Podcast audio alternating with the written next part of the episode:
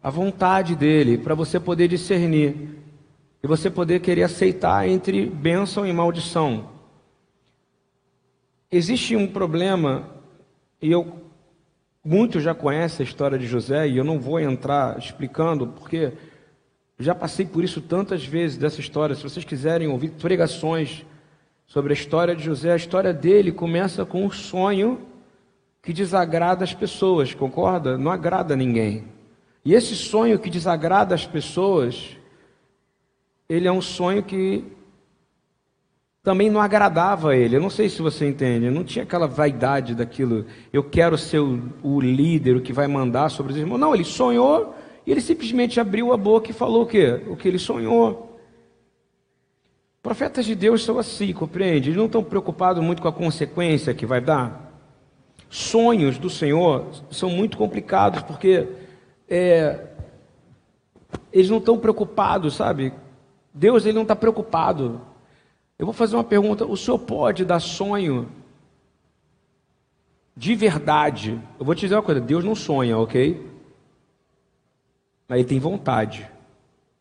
Então ele quer que a gente sonhe a vontade dele, não é isso ou não?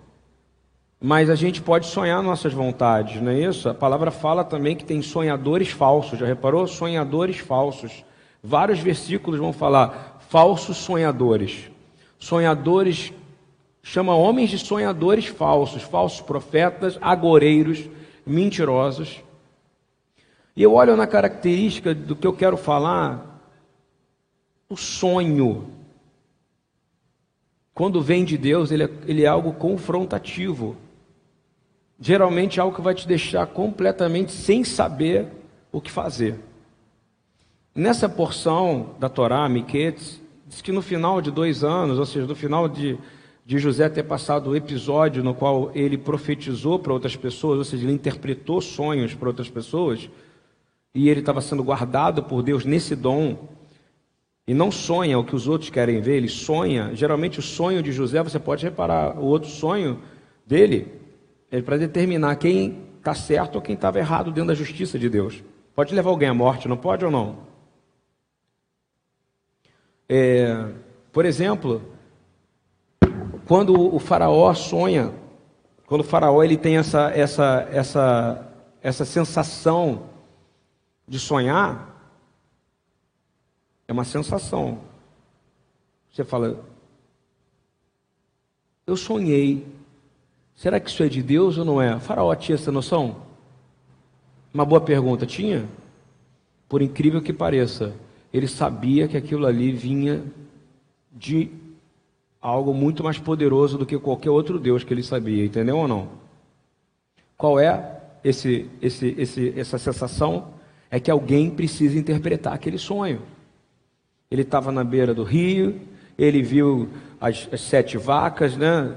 Ele viu todo o processo, mas ele não conseguia interpretar, ele não conseguia achar ninguém que interpretasse esse sonho. Pode parecer complicado como é que eu estou começando essa pregação, mas é para entender como esse negócio de sonho pode ser complicado na sua vida. Eu vou te dizer quantas pessoas ligam para mim, tive um sonho com você.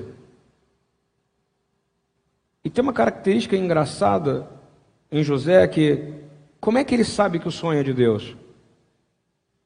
Hein?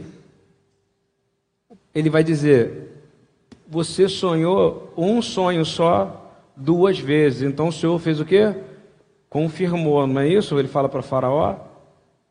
O discernimento é fundamental, porque dom de interpretar sonhos é para poucos, ouviu bem? Então por isso que não leva, não leva em consideração toda hora que alguém chega, tive um sonho com você, sonhei com você, ou você mesmo, tive um sonho com isso, com aquilo, está entendendo? Nós estamos vivendo um momento de muito sonho, concorda? Muita gente sonhando um monte de coisa, porque há um espírito de confusão na terra. Há um espírito de confusão na terra. Eu pego no pé do pessoal do nosso grupo de intercessão para dizer: gente, vai buscar o Senhor antes de orar por alguém. Gente, vai buscar o Senhor antes de orar por alguém. Sabe por quê? Porque senão você vai. O primeiro sopro que aparecer para você, você vai dizer: glória a Deus, aleluia, está tudo bem. É isso mesmo, é o destino. Não é. Nós precisamos de confirmação. Repete, eu preciso de confirmação. Quem concorda comigo aqui? Quem aqui já recebeu sonhos que não foram de Deus aqui e acharam que era de Deus? E as pessoas falaram: sonhei com você. Irmã, presta atenção, hein? Aí toca até aquela música, né? Sonho meu, sonho meu. É, é sonho dele mesmo, tem que tomar cuidado. E eu estou invalidando o dom de sonho? Não, vocês vão entender o que eu vou falar agora. As pessoas elas têm impressões no cérebro dela, na psique. Não gosto de usar muito isso não, né? Mas o ponto psiquiátrico na mente, elas ficam tendo impressões. Se eu fico vendo o dia inteiro uma coisa, eu vou pensar nela quando eu dormir. Não é isso? Então a gente tem que pedir a Deus, o Senhor, me dá discernimento sobre o que está acontecendo e sobre o que estão falando para mim. Aceita essa oração, irmão? José estava preso, ele pediu para sonhar? Ele pediu para ser profeta? Ele pediu isso? Fala para mim, sonho foi um negócio que botou ele na prisão. Você acha que ele queria ficar sonhando por aí? Não. Ele não tinha, ele tinha o dom de interpretação. Deus fez uma coisa para ele. Teve um sonho, agora o que Deus deu para ele? A interpretação do sonho. Eu quero pedir em nome de Yeshua, porque isso é uma característica dos últimos dias. Porque nós vamos ter muitos sonhos, nós vamos saber aquilo que é de Deus e aquilo que não é de Deus. E nós queremos dizer, Senhor, nos dê discernimento sobre esses sonhos e visões. A redenção, ela é interessante porque no final do processo de provação de José, o príncipe, né, o faraó, o chefe do Egito, tem um sonho. E ele podia, para agradar a Faraó, dizer o quê? Olha, essas sete vacas é isso, aquilo é aquilo outro, não é isso? Mas para ficar bem com ele, não é isso? Falar aquilo que ele quer ouvir, mas não. Ele tem discernimento do que é a vontade de Deus. E outro caso é o faraó também ter humildade de querer ouvir alguém que pudesse discernir. E hoje está muito difícil de ter isso, porque a gente está tendo o quê? Informações o tempo inteiro e a gente está o quê? Interpretando tudo de acordo com a nossa o quê? Consciência. E eu vou te dizer, a nossa consciência, ela praticamente não vale nada, porque é o Pai das luzes que nos dá sabedoria, porque nele não há variação nenhuma de luz. Isso é uma coisa bem complicada, porque José vai se tornar um intérprete de sonho conhecido, né? Porque quando ele estava preso, ele interpretou sonho. Vai ler isso. Mas algo incrível que acontece em Gênesis 41, 12 e 16, e eu vou ler para você, diz assim: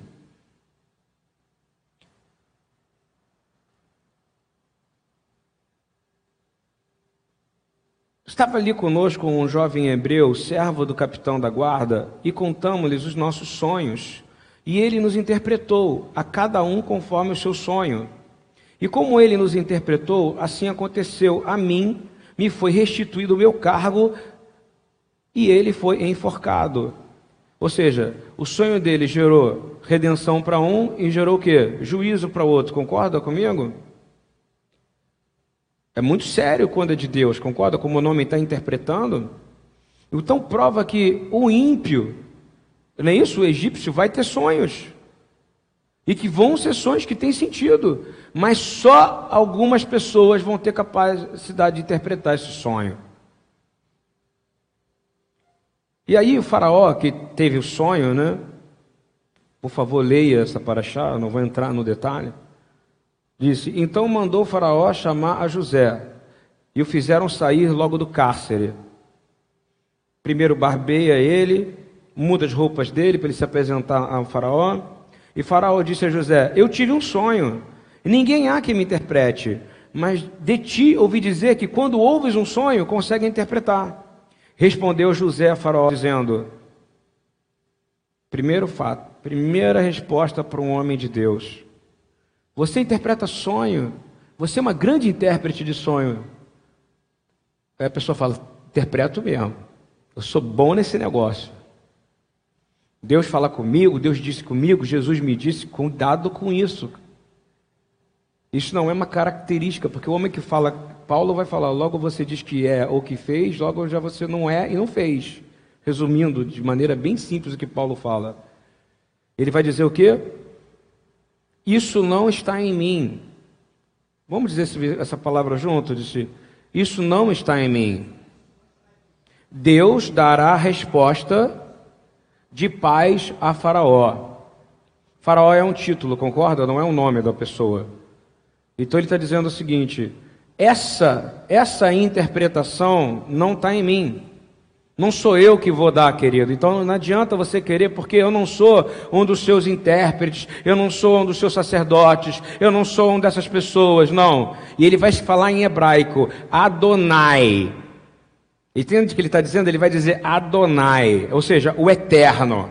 Para dizer, quem vai dizer é o meu Deus, o Deus criador do céu e da terra.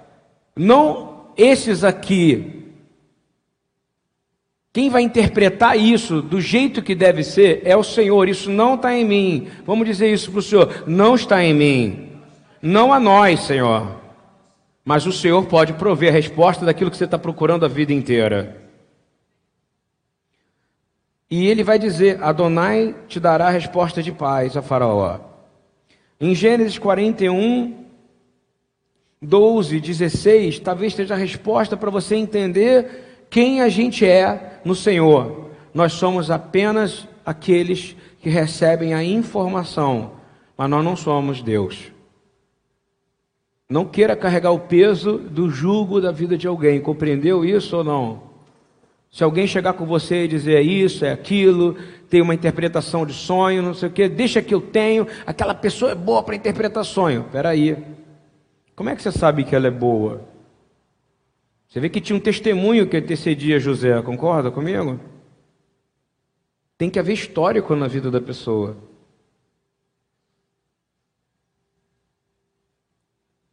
E eu vou ler agora Gênesis 41, 25 a 37, ok? O faraó vai contar e vai dizer que ele teve dois sonhos. Aí José agora vai começar a ser José, ok? O que é ser José? Ele está sendo verdadeiro, ele está sendo quem ele é. Homens que governam vêm com o poder de governo de Deus, eles falam a verdade, eles não manipulam ninguém, eles se submetem à vontade de Deus, eles se colocam debaixo da poderosa mão de Deus. E ele vai dizer assim: Faraó, você teve um sonho só. E o que Deus há de fazer mostrou a Faraó. No sonho, ele não está dizendo que mostrou para ele. O que, que ele está dizendo? Deus mostrou para você já no sonho o que você tem que fazer. Eu estou aqui fazendo uma função de decodificar isso. As sete vacas formosas são sete anos, as sete espicas formosas também são sete anos, o sonho é um só. E as sete vacas feias, avistas e magras, que subi, subiam depois delas, são sete anos, e as sete espigas miúdas e queimadas do vento oriental serão sete anos de fome. Esta é a palavra que tenho dito a Faraó. O que Deus há de fazer mostrou a Faraó. Estou, colei de novo aqui, estou repetindo. Vou continuar de onde eu parei. É, e que o sonho foi repetido duas vezes a Faraó é porque esta coisa é determinada por Deus e Deus se apressa em fazê-la. Então, ele fala assim: quando fala Deus, gente, a gente precisa entender. O Deus para você é muito fácil, porque você recebeu um livro totalmente encadernado, no qual você sabe quando aparece Deus com D maiúsculo aqui, você conhece o Deus, né? Você conhece que tem um Messias, um Cristo, né? Naquela época, ele está dizendo que Adonai, o Deus dele, estava dizendo o que, que tinha que fazer e que aquele sonho do faraó ele envolvia toda a terra, ou seja, a terra inteira ia passar fome. Você imagina você dizer isso? Muito fácil você dizer para uma pessoa uma resposta de uma, um problema qualquer. O outro é um profeta que vai interpretar um sonho e que vai dizer: serão sete anos de fome. E para ter comida na mesa da terra, vai ter que vir do Faraó, vai ter que vir de você. Está bem claro, o senhor tem pressa, porque essa fome está chegando. Essa fome está chegando. Você imagina alguém pregar isso hoje e realmente uma pessoa chegar e dizer: está vindo uma fome de sete anos na terra, você ia acreditar? É uma boa pergunta, concorda comigo? Ou você ia dizer, ah, não, acho que isso não é capaz de acontecer. Meu irmão, já tem gente passando fome. E eu quero dizer que muita coisa não precisou ser sonhada, muita coisa já era prevista, muita coisa do que está falando aqui já era prevista aos patriarcas que ia acontecer. E é por isso que era fácil para eles poderem interpretar, compreende? Eles sabiam como é que funcionava o sistema de um Deus soberano, que ele pode, por exemplo, falar: vai parar de chover, não vai chover por três anos. Você crê que isso aconteceu na terra inteira? Ou não? Ou é só historinha da Bíblia? Então você tem que ir embora daqui, parar e desligar esse, tele, esse, esse, essa internet agora e parar de ouvir a gente, porque você está doido. O doido é quem não crê. E eu vou falar para você, era fácil para José interpretar sonhos, porque o Deus que ele servia, que dava os sonhos. Então, eu quero orar para nós e dizer: o Deus que nós servimos é o Deus que dá os sonhos aos homens, e é por isso que nós vamos saber muitas coisas antes dela acontecer. E compreende isso? Porque nós sabemos como é que funciona o sistema. Nós cremos que pode haver fome e que não é o diabo que dá fome na terra. Você crê nisso? Quem é que colocou a fome durante sete anos? Fala para mim. Quem é que matou todos os primogênitos do Egito? Adonai.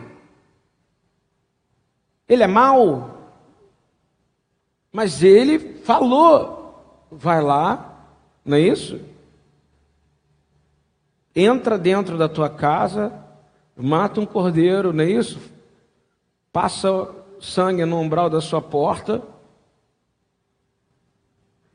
Quem achava que Moisés era um sonhador, concorda comigo? Teve que parar de achar, não foi? Porque Deus fala, Ele só fala através dos seus profetas, irmãos. E vou te dizer, você pode ser um profeta, mas não está praticando isso. Porque às vezes você está com medo da profecia que vai sair da tua boca. Né? Pode vir uma profecia que você não quer ou gostar. Se alguém chegasse e falasse ano, ano passado e falasse assim: olha, vai vir uma praga e vai acometer toda a terra não é isso? Saia da sua cidade, vai morar na cidade tal. Muitos não iriam fazer, vocês concordam comigo? Porque nós estamos vivendo um tempo de incredulidade. E é, é verdade. Desculpa se eu estou demorando a desenvolver. É porque esse assunto é um assunto que a gente precisa pensar muito, porque nós estamos vivendo um mundo extremamente é, que crê em tudo e ao mesmo tempo não crê no Deus verdadeiro. Enquanto a gente vê aqui, o faraó vai dizer uma coisa. Ele vai dizer assim: Portanto, o Faraó, previna-se agora de um homem entendido e sábio. Ele vai dizer que, olha como é, por que Deus manda uma pessoa para interpretar uma coisa, para que o homem possa se prevenir. Que o Senhor, e ele vai dizer, eu vou desenvolver um pouco mais isso. O Faraó recebeu porque o Senhor ele ia ferir a terra, mas ele disse: aqueles que creem, se você crer e se prevenir, há um processo para isso. Qual o processo? O processo era: vai ter fome sobre toda a terra, concorda comigo? E precisava acontecer uma coisa: o que? A reconciliação de José com os irmãos. Para que você tivesse aqui crendo hoje, isso tinha que acontecer. O Senhor manda uma fome na terra para quê? Para fazer a reconciliação dos irmãos, mas principalmente para que, como eu falei semana passada, para que Jacó abençoasse os seus filhos e netos. E para que essa bênção chegasse até quem? A você. E o Senhor manda uma fome na terra e ele fala: Eu tenho pressa. Por quê? Porque Jacó tinha que cumprir uma missão. Tem gente que não entende, Deus pode levantar um governo inteiro só para abençoar um homem. Você acredita nisso? Ou não? Deus pode fazer uma instituição inteira existir só para abençoar uma pessoa. Deus criou Israel, não foi? Com qual objetivo? Ser uma nação sacerdotal. Para que de Israel viesse quem? Yeshua Hamashia Adoneiro, Jesus Cristo nosso Senhor. Filho de quem? De Abraão e filho de Davi, ou seja, filho de Abraão e de Judá. Concorda comigo? Por que, que eu estou falando tanto isso? Porque a gente precisa entender o poder que está em nós agora. Você tem esse poder de interpretar os sonhos. Você tem, Deus te deu, mas muito que, foi, muito que será dado a você, muito será. Então para de ficar gastando o tempo inteiro ouvindo, para de ficar gastando o tempo inteiro falando muito, porque é, maior é aquele que fica o quê? Quietinho e ouvindo. Você vê que José falou muito pouco ao longo da vida, ele ouviu mais, não é isso? Mas quando ele falou, meu amigo, ele mudou a história da humanidade. E aí ele vai dizer: olha, coloca os governadores sobre a terra, tome a quinta parte da terra do Egito, nos sete anos de fartura, ou seja, começa quando prosperar guarda, não é isso que ele vai falar? Quando prosperar guarda. E ajuntem toda a comida destes bons anos que vêm, e amontoem um trigo debaixo da mão do faraó, para mantimento nas cidades, e o guardem. Assim será o mantimento para provimento da terra. Terra que eu estou dizendo é toda a terra, ouviu? Conhecida? Não tinha comida só tinha comida em um lugar. Que lugar é esse? Egito. Deus deu sonho para quem? Para José ou para Faraó? Quem foi abençoado com o sonho? Faraó. Mas José estava lá para interpretar o sonho. Essa é a função do corpo da igreja: interpretar o que Deus está falando na terra através dos governantes, dos líderes desse mundo. Mas não ter medo, falar a verdade ao preço que for. Amém, irmãos? Chega da gente de ter pessoas que ficam profetizando coisas que os outros querem ouvir, interpretações do achismo. Nós não somos agoureiros, nós não somos interpretadores de sonhos. Sabe o que nós somos? Pessoas que vão dizer: não cabe a mim falar isso, isso é coisa de Adonai. Quantas vezes você já ouviu isso dentro de um corpo de uma igreja, quando alguém falou, tive um sonho? Hein? Você não vai ouvir, irmão. Porque é uma coisa da pessoa dizer, eu interpretei, eu falei, eu disse. Você vê José falar isso? Eu disse, eu falei, eu interpretei?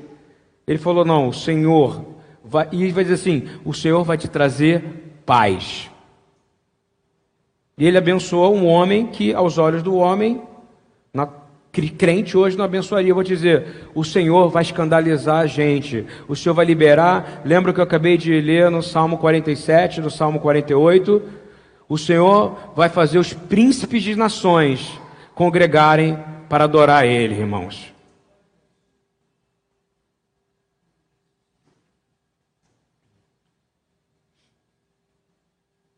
E aí, Eu fico imaginando que se alguém chegasse hoje e falasse para o presidente da república de qualquer nação e dissesse: arrependa-se, porque você não está fazendo certo. Arrependa-se, porque Deus deve. A pergunta que eu quero te fazer: Deus está dando sonho aos líderes das nações? Mas não tem quem interprete, irmão. Porque os que estão rodeando ele estão dizendo: tudo bem, está tudo bem, continua, continua, porque você está fazendo aquilo que é bom para nós, se a igreja está lá dentro.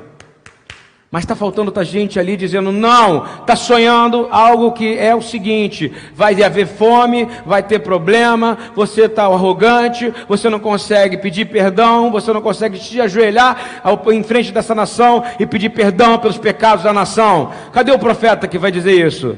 Eu quero dizer, usa-me, Senhor, usa qualquer um, mas que a gente venha talvez até morrer. Porque essa é a função que o Senhor nos chamou. Servir a Deus a qualquer preço. Ou não é a qualquer preço? Ele não morreu por você em vão. Só que tem uma coisa mais impressionante. Quando aparece um homem de verdade, ou uma mulher de verdade, falando no nome de Deus, presta atenção. E o sonho foi interpretado de verdade, não com falsidade, não com política, mas de forma que o Senhor está revelando. Vai acontecer o que aconteceu com o faraó, líder Elias, faraó, presidente, faraó, primeiro-ministro, ok? É uma posição. Gênesis 41, 38. Olha o que ele vai dizer. Faraó falou para os seus servos agora, chamou os ministros, né? E disse o que? Acharíamos um homem como este, em quem haja o espírito de Adonai. Você está entendendo o que, que ele está dizendo? O príncipe deste mundo, que é Faraó, concorda? Que é o representante, ou seja, o líder mundial, está falando o seguinte em hebraico: será que existe alguém aqui no nosso meio que pode governar o Egito debaixo do espírito de Tutankhamon, do espírito X, Y, Z, de Íris, Osíris? Não. Existe alguém que pode governar esta nação para tirar a terra da fome, para organizar isso, que tenha o espírito de Adonai. Foi isso que saiu da boca do Faraó. Isso pode acontecer em qualquer líder. Mas basta ter um José lá disposto a morrer para falar a verdade. Ninguém quer ouvir que vai ter fome, concorda comigo? Ninguém quer ouvir que vai ter sede, ninguém quer ouvir que vai ter peste, ninguém quer ouvir que vai ter nada. Por quê? Porque ninguém está servindo de verdade, eu não estou dizendo ninguém, eu estou dizendo uma grande maioria não está servindo o Cristo que disse: No mundo tereis só bênçãos, alegria, prosperidade, picanha. Não, no mundo tereis o quê? aflições. Isso é para te fazer forte, é para você querer ir até o fim. Eu quero dizer, quem aceita essa palavra do maior profeta que já existiu? E eu vou te fazer uma pergunta: não está acontecendo isso na terra agora, porque tem poucos homens de verdade que chegam nesse. E Deus está segurando, está ouvindo bem, mas vai chegar uma hora que a calamidade vai ficar tão grande que somente os homens de Deus vão saber interpretar e eles vão ser chamados. Porque nos últimos dias haverá muito avivamento. A palavra fala isso. E aí, se lembra da, do Raimundo Nonato, da escolinha do professor Raimundo? Hã? O salário ó, você lembra disso, né? Mas eu vou lembrar de outra coisa. Parece até que quando José estava falando que tem que ter um homem sábio, tem que ter uma pessoa que cuide disso, tem que ter aquilo, parecia que ele estava dizendo aquele cara que falava: Quem é esse? Quem é aquele ali? Que tem um joelho grande, cabeça, joelho pequeno, cabeça grande, não sei o quê. Aí todo mundo fala: Raimundo Nonato, lembra disso ou não? Né? Como é que é o nome dele? No seu Mauro. Deus, é, que converta o filho dele em nome de Jesus. Então, assim, hoje, você precisa entender que é tão óbvio quando o Espírito de Deus fala, que Jesus vai dar um toque para a gente nisso, que nós vamos passar por isso. E a gente passa por isso em pequenos governos. Vou te dar um exemplo: no seu trabalho, na sua empresa, aqui na congregação, no ônibus. Quem é o diretor do ônibus? É o motorista, concorda comigo ou não? Quem é a autoridade do ônibus? Fala para mim. Ele é a tua autoridade. Tinha uma frase que falava assim: fale, fala o motorista somente, como é que fala? Fala o necessário com o motorista, vale para nós, fala o necessário. É, tudo é passageiro, menos o trocador e o motorista. Agora não tem mais trocador, não é isso? Ou tem ainda? Então é o seguinte, na vida, aí precisa entender uma coisa. Nesses últimos dias, o Senhor está dando sonhos a pessoas improváveis, compreende ou não? Faraó era improvável, mas ele tinha governo. Quem é que permitiu ele ser governo? Deus, Adonai. E aí, como Raimundo Nonato, quem ele vai dizer? Quem será esse homem? Quem será esse homem que tem o Espírito de Deus? Quem será esse homem? Aí, José. Depois disso, disse Faraó a José: Pois que Deus te fez saber tudo isso. Olha só, dizendo: Pois Adonai te fez saber tudo isso. Ninguém há tão entendido e sábio como tu. E aí vai mudar a vida de José completamente. Vai dizer assim: que vou te colocar sobre minha casa, por tua boca governará o teu meu povo, somente no, Somente no trono eu serei maior do que tu. Disse mais a Faraó: Vês aqui que tenho posto sobre toda a terra do Egito. E tirou o Faraó o anel da sua mão, botou a mão na mão de José, colocou roupas de linho fino, colocou colar de ouro no pescoço, fez subir segundo o carro que tinha e clamavam diante dele: Ajoelhai, assim o pôs sobre toda a terra do Egito. O mundo, a nação, se ajoelhou diante de José. Ele queria isso? Não mas Deus quis. Quantos anos tinha José? Fácil, hein? 30. O ministério dele começa exatamente no ministério de Jesus, a mesma idade, 30 anos. Os dois vêm com a mesma função, concorda comigo? Qual é a função? Reconciliar o que? As nações, concorda comigo? Israel num só lugar, comendo alimento que dura para sempre, entre aspas. Concorda? Qual é? É proclamar a glória do Deus de Abraão, Isaac e Jacó. Vocês estão entendendo o que eu estou falando? Agora, Yeshua, ele não, você não ouve Jesus dizer teve sonho. Você já ouviu falar Jesus dizer tive um sonho? Alguém leu já isso? Yeshua acordou de manhã e disse: tive um sonho. Não, sabe por quê? Porque ele era o próprio sonho de Deus realizado na terra. Olha que coisa linda, não é verdade ou não? Ele não precisava dizer eu tive um sonho. Ele é o sonho. Ele é a vontade de Deus. Ele é o caminho, ele é a verdade, ele é a vida. Foi ele que ajudou José a interpretar aquele sonho, e foi ele que colocou aquele sonho em Faraó. Foi ele que fez sete anos de fome. Foi ele que fez os irmãos virem. Foi ele que fez Judá se comprometer na frente de Benjamim e dizer: me mata, mas não mata Benjamim. Foi ele que fez Jacó voltar e poder, como Israel, abençoar toda a terra. Eu vou te dizer, mas José prova que um homem pode fazer isso. Esse ministério é incrível. Porque eu vou dizer para você: ninguém quer deserto, concorda comigo? Mas o que, que a palavra fala? A voz que clama no. Todo mundo quer cantar isso, né? Nós somos a voz que clama no deserto. Meu irmão, então você tem que estar onde para a voz clamar? Mas aí, eu sou a voz que clama no deserto. Mas peraí, eu quero uma jacuzzi, eu quero uma piscina. Não. A voz clama no. Então você precisa estar onde? No deserto, pô. A voz que clama no. Então o que, que tinha que acontecer para que pudesse haver reconciliação? De novo, deserto. Para que o povo se tornasse nação foi onde? No deserto. Mas o sonho que Deus dá tem alguém que interprete. Compreende ou não? Todo sonho tem alguém que interprete. Mas nós precisamos orar por esse dom. E vou te dizer, para tirar de nós a vaidade, para dizer eu interpretei, fui eu que fiz, fui eu que falei. Não! Isso não cabe a mim. Compreendeu? Vem do Senhor. Isso é muito importante. E enquanto eu estava fazendo essa, essa palavra, escrevendo ela, ela é um pouco confusa, ela é um pouco complicada, porque ela fala de quesitos que lidam com nossa cultura. Diz assim, algo que tem que você tem que pensar comigo agora, junto, vem comigo, vem comigo. A voz que clama no deserto tem que estar no deserto.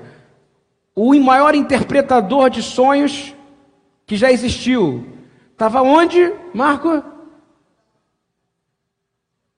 Ele estava na, na casa do mago ou ele estava na prisão? Na prisão. Daniel Outro que sonhava loucamente de maneira maravilhosa. Ele estava onde? Pri, prisioneiro, exilado, e disse que não era só ele, Sadraque, Misaque Abidinego, os quatro tinham dom de interpretação de sonho, estavam exilados em Babilônia, mas o Senhor usou eles, o dom deles, para cuidar, proteger e dizer: e libertar uma palavra que chegou até você. Qual é? Bendito seja o Deus de Sadraque, Misaque e Abidinego.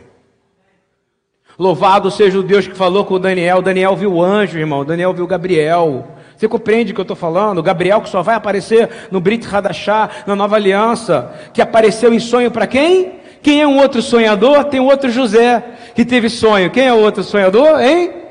Dez, nove, oito. Isso aí! Não é o José da Maria, é o José, como é chamado? Como é que Gabriel fala com ele? José, filho de Judá. É interpretador de sonho. Não é ou não? Quem quer, esse, quem quer receber a visita do anjo Gabriel quando estiver dormindo aqui? Eu quero receber acordado também, irmão. Você crê que isso pode acontecer ou para você só para eles? Não, serve para você também. As demônios, são espíritos imundos, vêm para falar para você falar que você viu no seu nome, mas não no nome de Deus. Gente, essa palavra é tão é tão importante que ela é tão simples, ela é tão importante, ela ao mesmo tempo é tão complicada e ao mesmo tempo é tão simples, porque a gente está falando de coisas que são praticamente profecia. Ou seja, foi liberado pelo próprio Deus através dos seus profetas, e os homens sonham a confirmação daquilo que saiu da boca de Deus, compreendeu? E Yeshua veio reinar como um homem simples, não foi? Ele teve um momento de deserto dele ou não? No deserto ele viu quem? Satã, que é também o quê? Uma criatura, não é isso ou não? Criada por Deus, não foi ou não? E eu digo, mas criada por ele mesmo. E ele teve seu momento de deserto, porque a voz tem que clamar onde? Está no deserto, diz assim: Obrigado, Senhor, porque agora eu vou falar aquilo que o Senhor colocou no meu coração. Não é que você, às vezes, você está rico, não, não confunde. A gente, a gente tem uma cultura tão evangélica, tão católica, que acha que deserto é ficar pobre, irmão.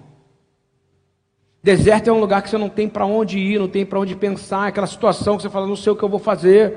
Deserto, às vezes, seu coração secou. E eu vou te dizer, só tem uma coisa que pode molhar o seu coração, e Jesus vai dizer: é a palavra de Deus. E eu garanto que José vivia nisso. Daniel vivia nisso. A palavra fala o quê? O que, que Daniel fazia? Daniel estava lendo os livros. Que livros? O profeta Jeremias. Estou dando exemplo. Quanto mais você tiver envolvido na palavra de Deus, não por vaidade, não por curiosidade, mas por relacionamento, mais você vai saber discernir um dom que precisa ter, você precisa ter esse dom. Vamos ver se você sabe qual é. Discernir espíritos. José tinha esse dom ou não? Tinha, ele sabia o que era de Deus e o que não era. O mais incrível, Faraó sabia que aquilo ali era o Espírito de Deus, não era o Espírito que tinha ali. Então, é importante que a gente entenda uma coisa. Está cansado? Está no deserto agora? Eu vou te liberar uma palavra. Eis que vou profetizar. Eis que vou mas eu vou profetizar a palavra de Deus sobre você. Palavra que foi dada a Jeremias 31, 25, período pré-exílio, ok? O que, que ele vai dizer? Repita comigo: restaurarei o exausto e saciarei o enfraquecido. Quem recebe essa palavra? Aonde? No exílio, no problema, onde você estiver, não tenha medo, porque Jeremias 31, 25, eu restaurarei o exausto e saciarei o enfraquecido.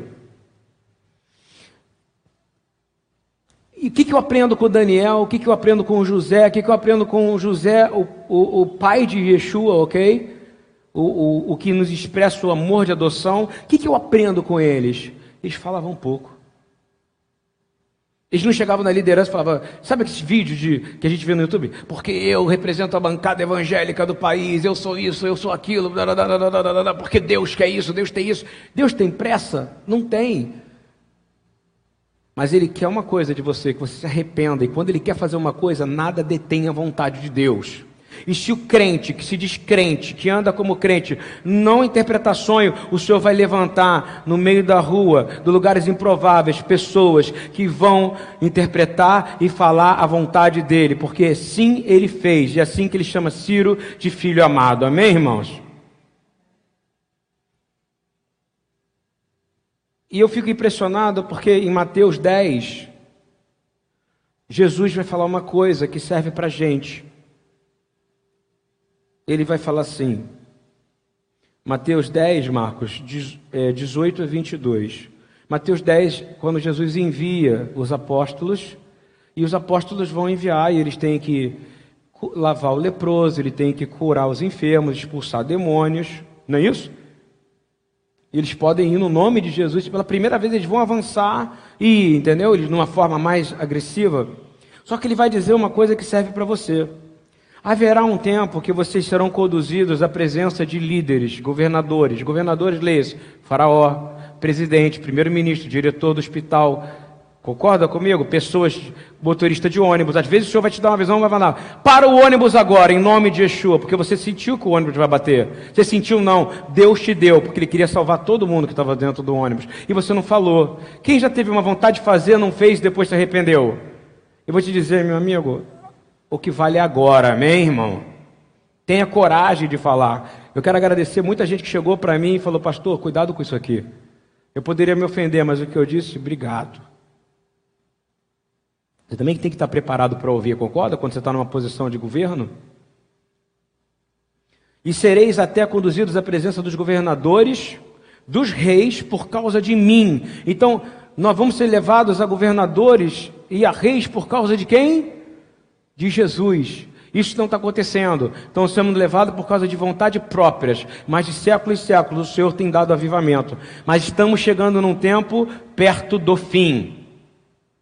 E ele vai dizer assim: Mas eu levarei vocês lá para que vocês possam dar testemunho de mim a eles e às nações, aos gentios.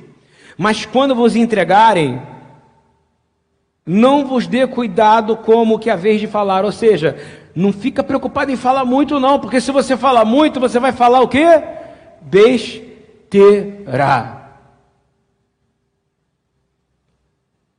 Porque na hora que você estiver lá, se você se calar, será como José. O, mini, o, o Espírito vai ministrar através de você. E vai te falar o que você tem a dizer. Porque não sois vós quem falará. Vamos dizer isso? Não seremos nós que falaremos. Mas o Espírito de nosso Pai que vai falar através de nós. Quem aceita isso aqui? Quem vê isso em José? O faraó reconheceu.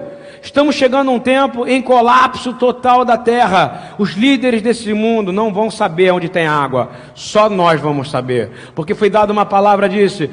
Já, como é que é, Marco? Me ajuda com essa palavra, eu sempre troco. Antes fui velho, hoje fui novo, como é que é?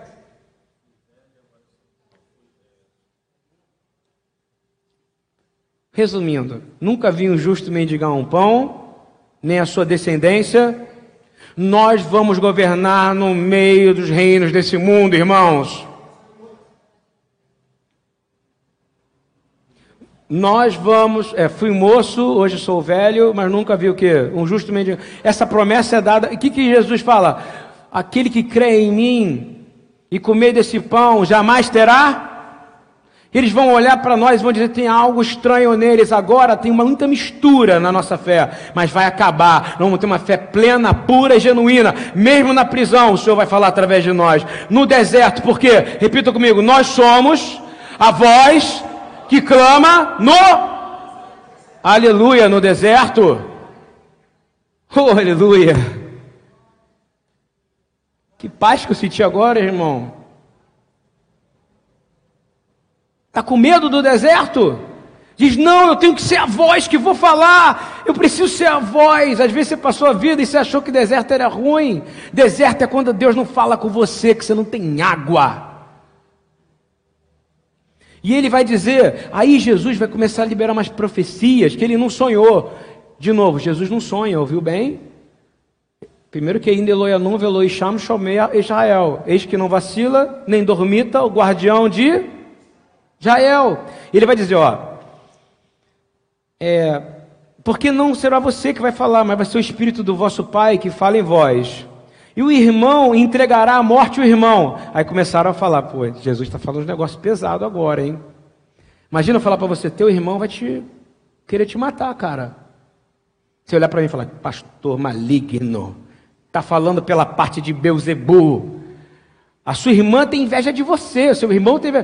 Mentira, cala a boca, Satanás. Era Jesus, ele foi chamado de Beuzebu por causa das coisas que ele falava. Parece que o povo quer um Cristo hippie, por isso que botaram de barbudo, cabeludo, concorda comigo? Com a roupinha branca. Peace and love. Não, ele fala isso aqui, ó.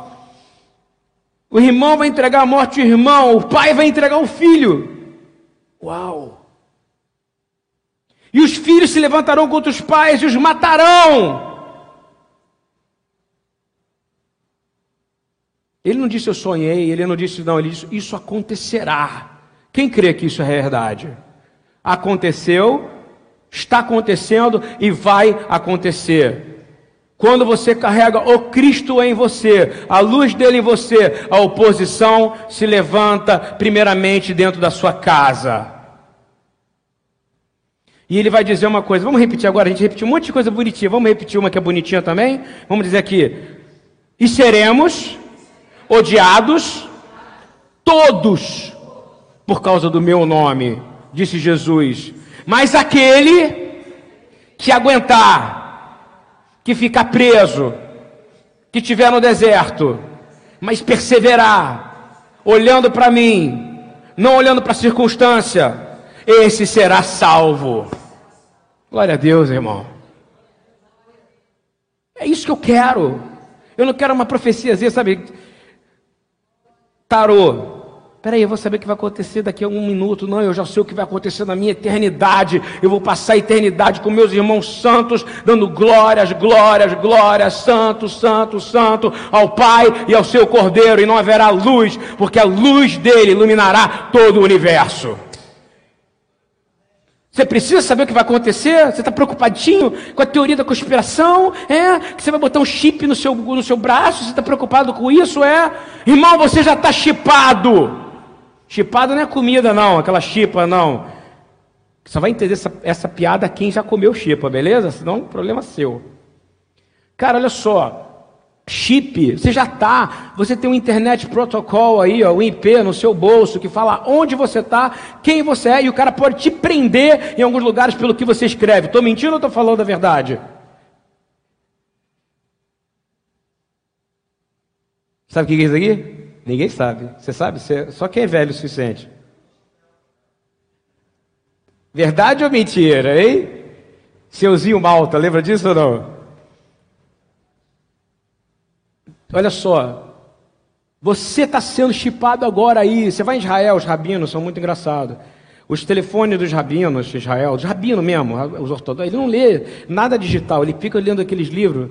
Marcos já foi lá comigo, ele viu, ele ficou lendo livrinho, não é isso? A noite lendo, lendo, lendo, lendo. O telefone dos caras, quando eles têm, é aqueles que pequenininho, que não tem internet, tem nada, só fala. Mesmo assim, eles tocam assim, ó e depois guarda e sai, entendeu ou não? Peraí que eu tenho que atender uma ligação. Senhor Hashem, me protege dessa ligação. Que essa ligação não seja algo do, inimigo. Me deixa cair em tentação no que eu vou falar nessa ligação. Sabe o que, é isso? Temor a Deus, irmão. Quanto mais a gente quer tecnologia, mais o que eles querem fazer? Mais se conectar com o eterno. Estão certos ou estão errados eles?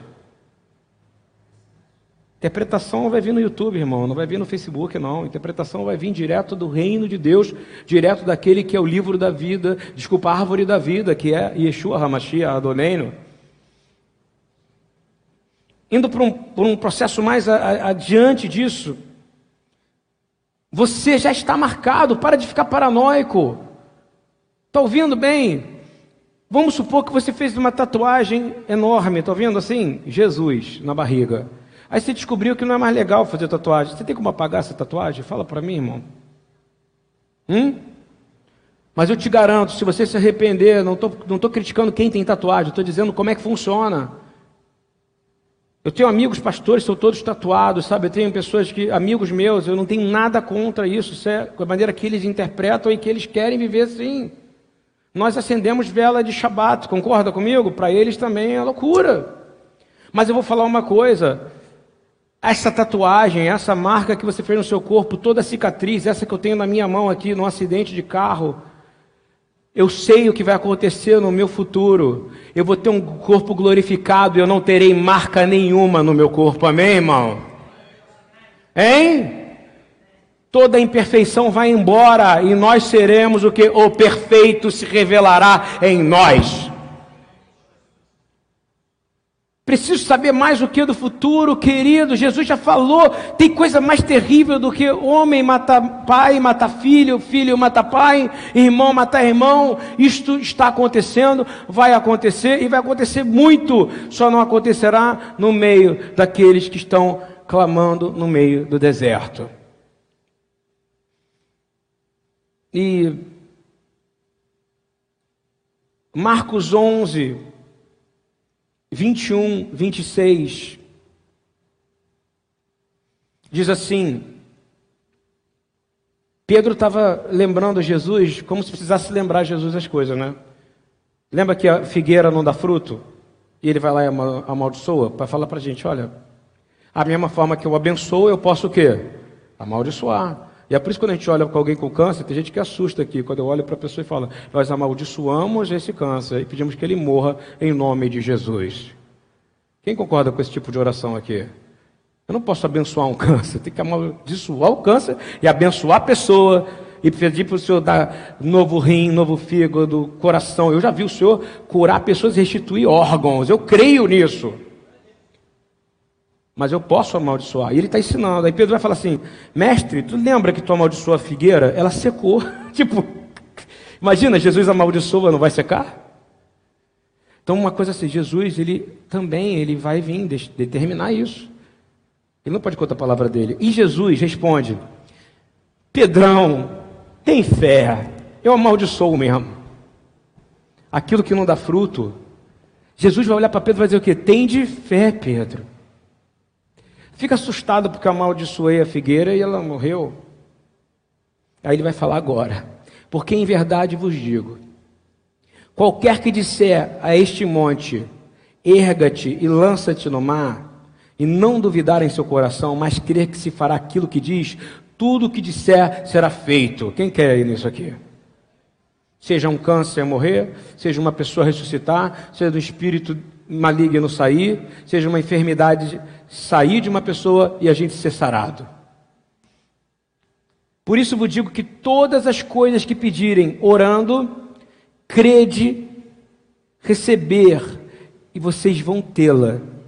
E quando estiveres orando, perdoai. Se de alguma coisa contra alguém, para que vosso Pai que está nos céus vos perdoe as vossas ofensas. Mas se vós não perdoares, também vosso Pai que está nos céus vos não perdoará as vossas ofensas. Queridos, é indo para o finalmente aqui, é simples. Está tudo na mão de uma única pessoa. Todo o universo, tudo, está na mão de Yeshua. E ele te deu acesso a ele. Quem crê que crentes vão ser levados aos reis, aos governadores, aos chefes de Estado? Quem crê aqui que isso vai acontecer em tempo breve? Mas não vão ser as pessoas vendidas que falam o que os outros querem ouvir, vão ser como José. Quem crê que o avivamento vai começar assim? Com pessoas governando, nós vamos aprender a governar no meio dos reis desse mundo. Compreendeu ou não? E eu quero te dizer que a única maneira de que ele dá uma condição para que a sua fé e para que a oração funcione, qual é? Reconcilia-se. Não foi isso que aconteceu com José? A fome, não é isso, Deus, que gerou fome. Como é, qual foi o objetivo do ministério de José? Se reconciliar com quem? Com os irmãos, para gerar a bênção de quem?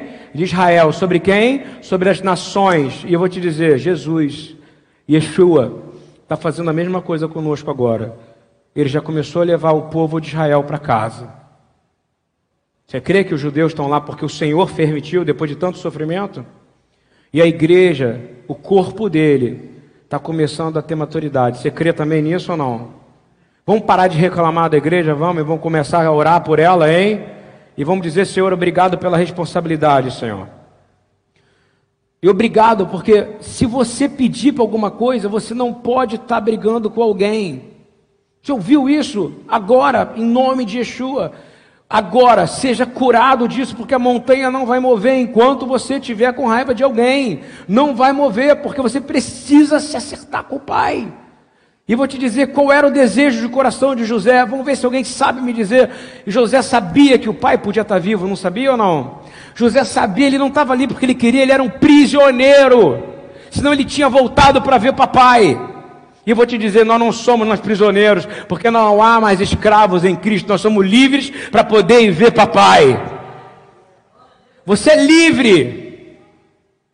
Jesus fez a função de José, reconciliou, morreu, ressuscitou para que você tivesse autoridade para andar nessa terra. Esse mundo aqui tem um, tem um governo, mas nós vamos governar nesse mundo através do nome e da autoridade de Jesus.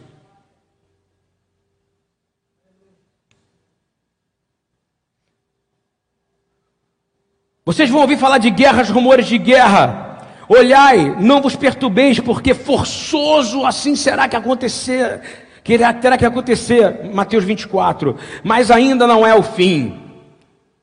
O nome dessa paraxá é Miquetes, o fim, ok? Porquanto se levantará nação contra nação, reino contra reino, haverá fomes, haverá terremotos em vários lugares, mas todas essas coisas são os princípios das dores, não é nem o princípio do fim, ele está dizendo, tudo isso ainda é o princípio das dores. Repete comigo. Eu sou a voz que clama no deserto. Eu vou persistir. Então, essa profecia, Jesus sonhou isso, ele falou que isso vai acontecer. Vai acontecer. E vai acontecer e já está acontecendo. Mateus 24, 9 e 13. Nesse momento, muitos serão escandalizados, uns vão trair os outros. E uns vão odiar os outros. Não acontece isso? Estranho. Outro dia eu fui conversar com um cara que era batista. Aí ele falou para mim. Aí ele começou a contar de assembleano. Eu nunca tinha ouvido isso. Ele falou para mim que o assembleano é primo, não é irmão. Eu nunca tinha entendido. É tipo, há uma divisão denominacional, sabe? Cada um é de um jeito, de uma maneira diferente. Para gente que não veio desse meio. A gente quer aprender e quer que todo mundo seja o que? Eu quero submeter uns aos outros em temor a Deus. Nós todos logo somos irmãos, porque somos filhos do mesmo Deus, por causa de quem? Do mesmo Cristo. Mas na verdade é que uns odeiam o outro, concorda comigo? Porque a doutrina é diferente, porque a maneira é diferente. E ele vai dizer em Mateus 24, 11: E surgirão muitos falsos profetas e enganarão muitos. E por se multiplicar a iniquidade, o amor dos crentes vai se esfriar. Ele não está falando do amor dos, dos lá de fora, que todo mundo fala lá fora, que é o contrário, a igreja é lá fora. Ou seja, o amor dos crentes vão se esfriar. Mas aquele que perseverar até o fim, esse será. Então dá uma ordem agora, diz assim, Senhor, se eu estou frio, eu quero esquentar agora, em nome de Yeshua. E aí ele vai chegar uma coisa assim, ó. Ele vai falar miquetes, o fim agora. Mateus 24, 36. Diz assim: E este evangelho do reino será pregado no mundo inteiro, em testemunho a todas as nações, e então virá o. Virá o quê? O que, que virá? The end. E que fim é esse? Tem gente que acha que Jesus estava brincando quando ele falou isso aqui, porque tem gente que vive em outro planeta. Meu coração transborda de amor, porque meu Deus é um Deus de amor, eu canto aleluia. Se você conseguir fazer isso no deserto, eu vou te dizer, você está cheio do Espírito de Deus. Fazer isso no ambiente protegido é fácil, concorda comigo?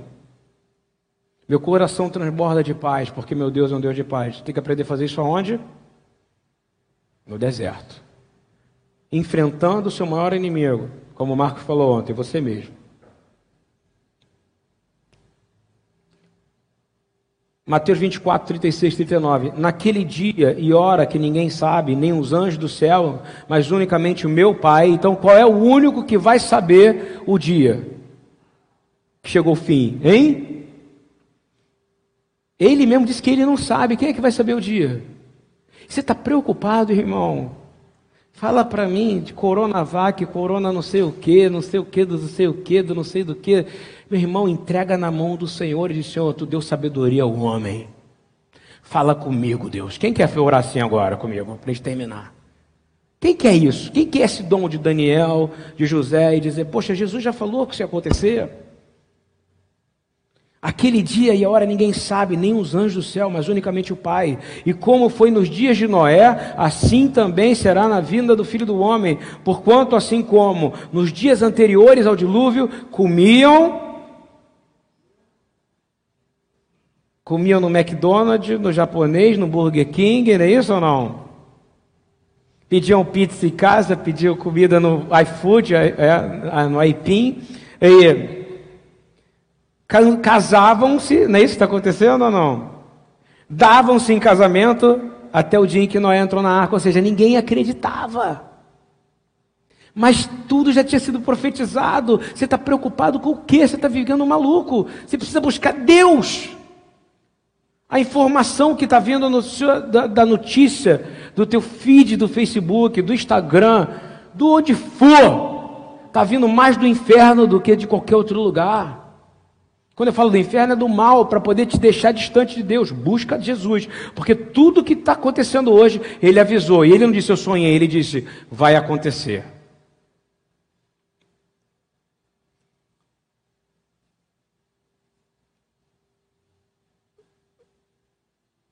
Mas acontece uma coisa conosco, que alguém pode estar ouvindo e dizendo: Nossa, agora o que vai ser de mim? A minha vida acabou. A vida vai ser fome e guerra. Vai ser fome e guerra. Vou morrer, meu pai vai levantar contra mim, meu irmão contra mim, não vale a pena mais viver. Não, irmão. Esse que é o segredo do negócio. O Senhor vai compensar a gente no meio do deserto, amém, irmãos? Repete uma coisa comigo: que Dush Hashem Santificação no nome do Senhor é o que separou esses homens, é o que vai separar a gente. E Joel 2 fala exatamente disso. Joel 2, 25, 26. O Senhor vai compensar você, porque Ele é galardoador daqueles que o temem. Olha o que, ele vai dizer em Joel 2, 25, 26. Vou compensá-los pelos anos de colheitas que os gafanhotos destruíram o gafanhoto peregrino, o gafanhoto devastador, o gafanhoto devorador, o gafanhoto cortador, o meu grande exército que enviei contra vocês. Então, quem é que enviou o grande exército, hein? Está no livro de Apocalipse também. Vocês comerão até ficarem satisfeitos e louvarão o nome de Adonai, o seu Deus, que fez maravilhas em favor de vocês. E nunca mais o povo que se chama pelo meu nome será humilhado outra vez. Recebe essa palavra ou não? E eu vou dizer mais. Esta é a realidade. E eu vou dizer Joel 2, 26, 32 e comereis abundantemente, vos fartareis e louvareis o nome do Senhor vosso Deus, que procedeu para convosco maravilhosamente, e o meu povo nunca mais será envergonhado. E vós sabereis que eu estou no meio da casa de Israel, que eu sou o Senhor o vosso Deus, e que não há outro, e o meu povo nunca mais será envergonhado. E há de ser que depois derramarei o meu espírito sobre toda a carne, e vossos filhos e vossas filhas profetizarão, e vossos velhos terão sonhos, e os vossos jovens terão visões. E também sobre os servos e sobre as servas, naquele dia derramarei o meu espírito e mostrarei prodígios no céu e na terra, sangue e fogo e coluna de fumaça. O sol se converterá em trevas e a lua em sangue, antes que venha o grande e terrível dia do Senhor. E há de ser que todo aquele que invocar o nome do Senhor será salvo. Quem tem coragem junto comigo de gritar o nome e dizer Yeshua? Yeshua, Yeshua, nós invocamos o teu nome, Senhor, no meio do deserto, no meio da abundância, porque todo aquele que invocar o meu nome será, creia nisso, irmão. Há uma promessa para você, no meio de grande turbulência, irmão. Jovens terão visões, velhos terão sonhos. O mundo vai viver um grande avivamento, uma geração de pessoas que vão aprender a governar no meio do sistema desse mundo como servos de Deus.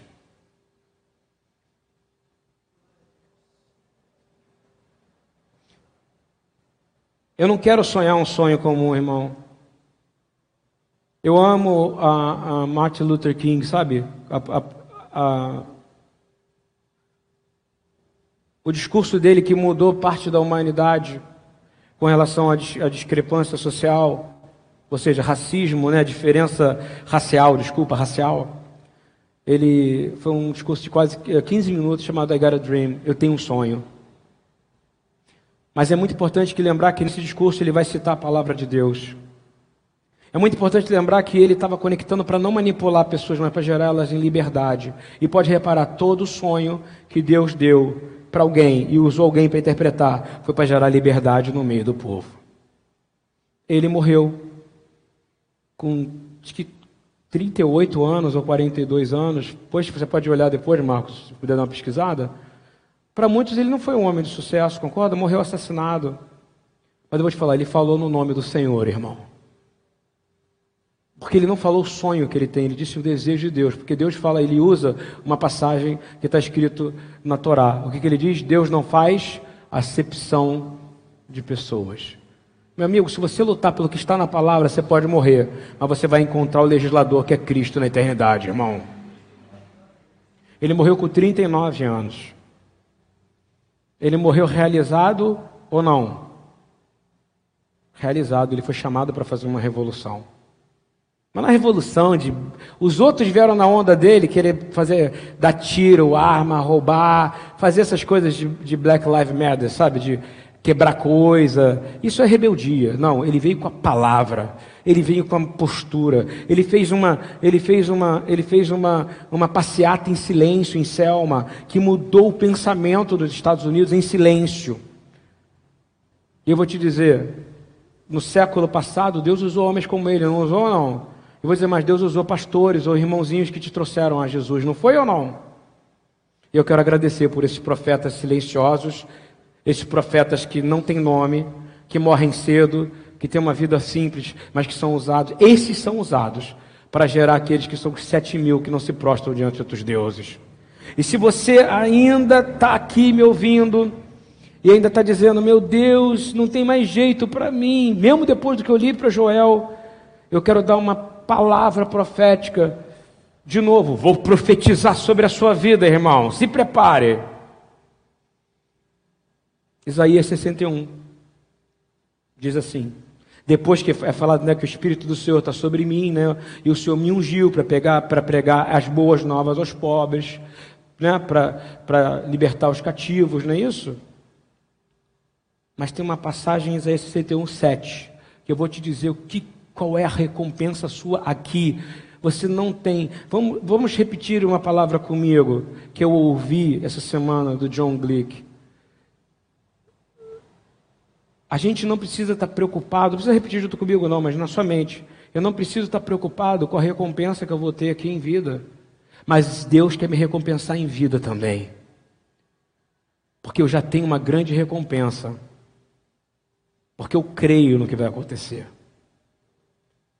E aí eu vou te dizer: você já sofreu vergonha, você já foi humilhado, você já foi atacado por irmão, por irmã, seu corpo já foi violentado, a sua mente já sofreu pressão, você está passando problemas de, de, de ordem de todo nível, ou já passou e agora está melhorzinho, agora, agora está bem, agora está melhor.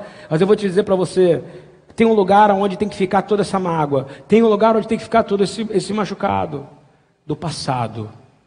E ele não vai voltar mais agora, em nome de Yeshua. Porque é uma palavra muito poderosa. Depois que você tem um encontro que o Senhor derramou sobre você, eu vou te dizer o que vai acontecer. É um lugar. Repete comigo: é um lugar. Existe um lugar. Existe um lugar. Existe um lugar onde a vergonha não chega. E eu vou profetizar isso para você. Isaías 61, 7.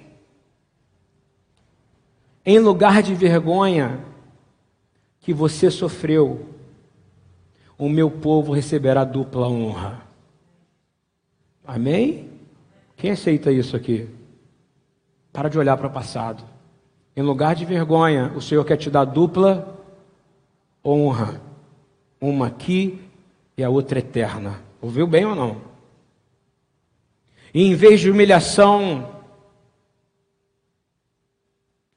o Senhor terá prazer e alegria em te dar tua herança.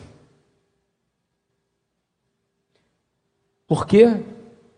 Vamos terminar juntos com essa palavra? Porque eu herdarei porção dupla na terra e eu terei alegria eterna. Louvado seja o nome do Senhor. Você crê nisso, irmão? Você herdará a terra e terá alegria eterna. Pai amado, Pai querido, no nome de Yeshua, nós viemos aqui abençoar todos e dizer muito obrigado, que todos vão para casa em paz, que todos tenham sonhos, que sonhem a sua vontade, Senhor. Senhor, dá, derrama espírito de discernimento de espíritos. Dom de discernimento de espírito é o que você precisa agora, no nome de Yeshua para você parar de achar. Você precisa sentir. E se você está achando que as coisas estão difíceis, nós dizemos, Senhor, tu disse tudo o que ia acontecer. Senhor, muito obrigado pelo que o Senhor está fazendo. Senhor, leva todos para casa. Leva todos em paz. Tira as mágoas, tira as dores. Nós não precisamos viver nesse lugar. O Senhor fala em Isaías, você tem um, há um lugar Há um lugar onde a vergonha, a humilhação acabou. Há um lugar onde você recebe dupla honra. Há um lugar onde você recebe uma esperança eterna. E há um lugar onde tem uma alegria eterna. Há um lugar. E eu peço, liberta nossos parentes, Senhor. Liberta pais, liberta irmãos, liberta. Nós queremos verdadeiramente viver uma vida onde o Senhor é Deus e o Senhor nos liberta todo dia, de manhã, de tarde e de noite. Senhor, ah, leva cada um e cada um que está nos escutando agora aqui, cada um que está nos ouvindo pela internet, cada um que está ouvindo aqui sentado, eu quero dizer, vocês carregam algo. Presta atenção, vocês carregam algo que é capaz de ter alegria no meio do deserto. Vocês carregam um alimento que não se acaba vocês carregam algo, tem, tem mulheres me perguntando: ai, como é que eu vou fazer para continuar a vida? Como é que eu vou fazer para criar meu filho? Maridos falando: ai, eu não sei como é que eu vou fazer para continuar meu amigo. É nessa hora que nós mostramos de quem nós pertencemos, em quem nós cremos e sabemos que Ele é poderoso. Diga: eu sei em quem tenho crido, sei que é poderoso para fazer infinitamente mais. Ontem acabou e agora eu te digo: a alegria é eterna em Cristo. E se você tem o Cristo, você vai ter oposição. Pai, que estás no céu, santo é o teu nome.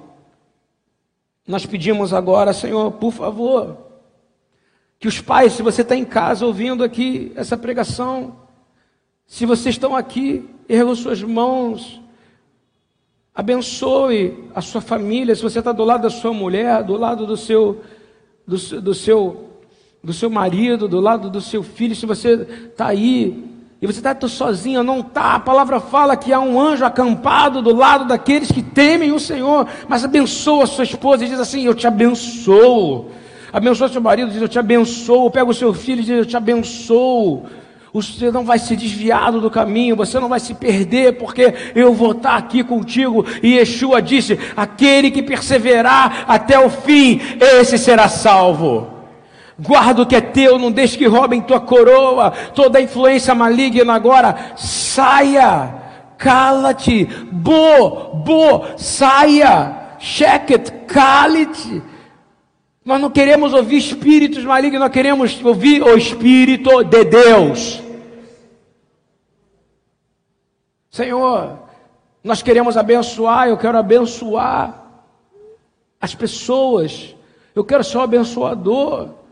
Ergue aqueles parentes que estão mais distantes de você, ergue suas mãos e levanta e diz assim: Senhor, eu abençoo ele, eu abençoo minha irmã, eu abençoo meu irmão, Eu abençoo meus amigos daqui da congregação, aqueles que se levantaram contra. Eu abençoo meu pai, eu abençoo meus filhos, eu abençoo. Eu digo, eu não estou só. Diga, eu não estou só. Diga, eu tenho quem me defenda. Eu não estou só. Eu não estou só. Fica orando, irmão. Fica orando, Senhor.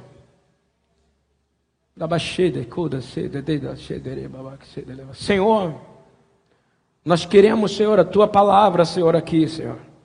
Estou eu e minha esposa aqui. Nós levantamos nossas mãos, Senhor, como família, nessa casa, agradecendo esses 20 anos, Senhor. Nós pedimos, Senhor, e, e você faça o mesmo, abençoe sua casa. Se o seu ventre foi usado para gerar vida, e se o seu ventre foi usado para gerar vida espiritual, abençoa e diz: Eu abençoo a próxima geração. Eu abençoo essa geração e digo: serão servos do Senhor, terão visões, terão sonhos, saberão aonde ter a água, como Isaac sabia. Quando vierem tampar um poço, o outro será aberto no lugar certo. Nós abençoamos, dizendo: Senhor, nós abençoamos esse lugar. Nós abençoamos esse lugar, nós demos a vida a este lugar, mas tudo foi o Senhor que fez.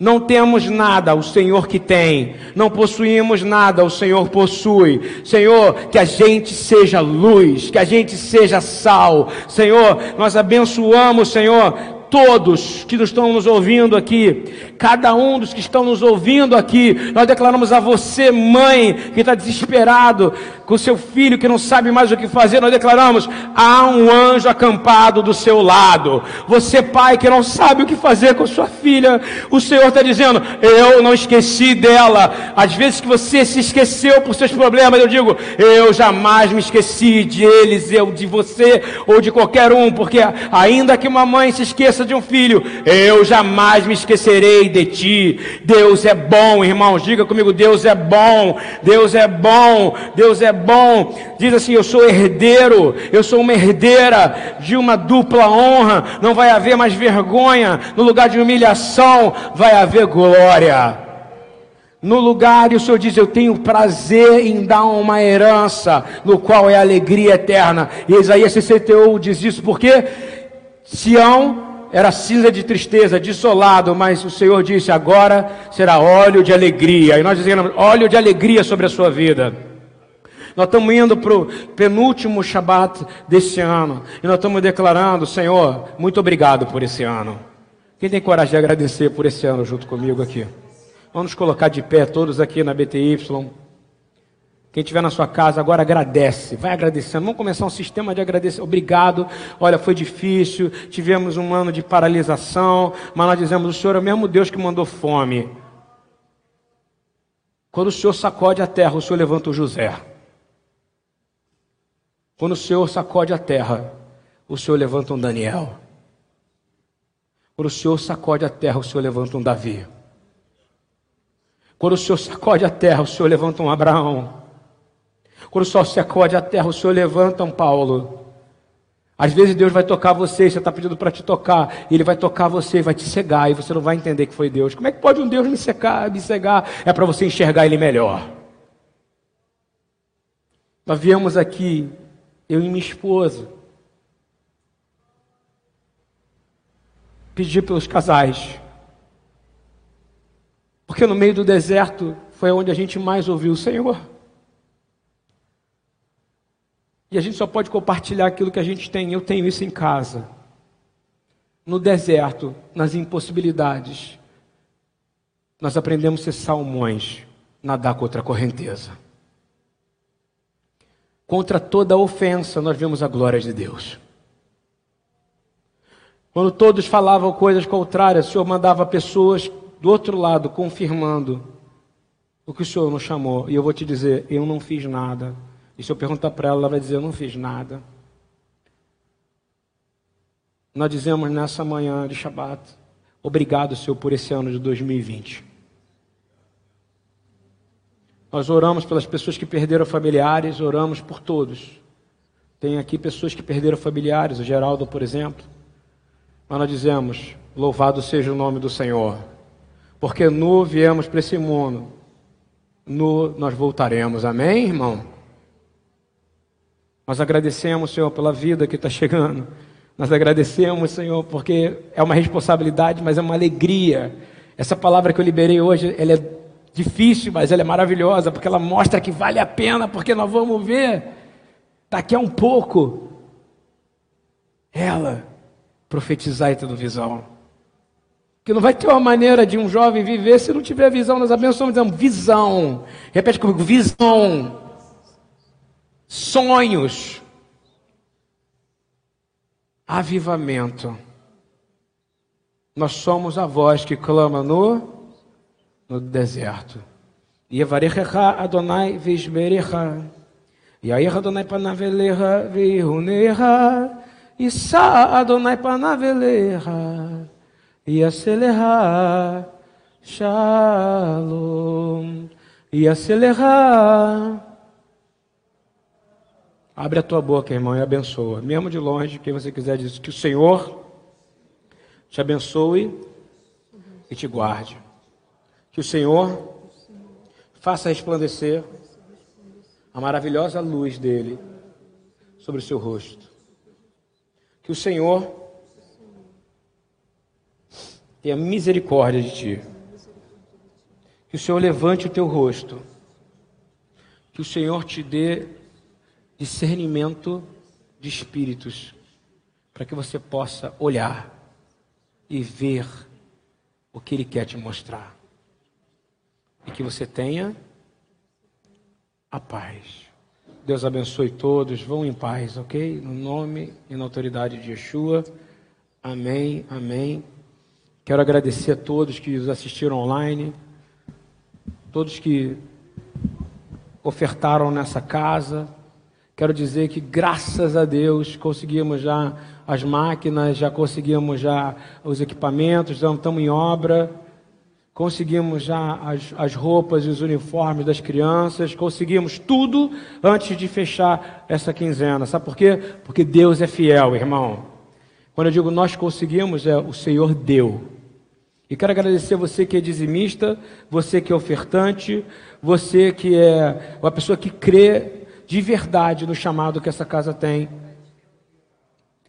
E eu quero te pedir no nome de Yeshua, Senhor, frutifica e floresce a semente de cada uma dessas pessoas. Guarda a casa deles. Toda Aleluia. Obrigado, Deus. Deus abençoe todos. Amém.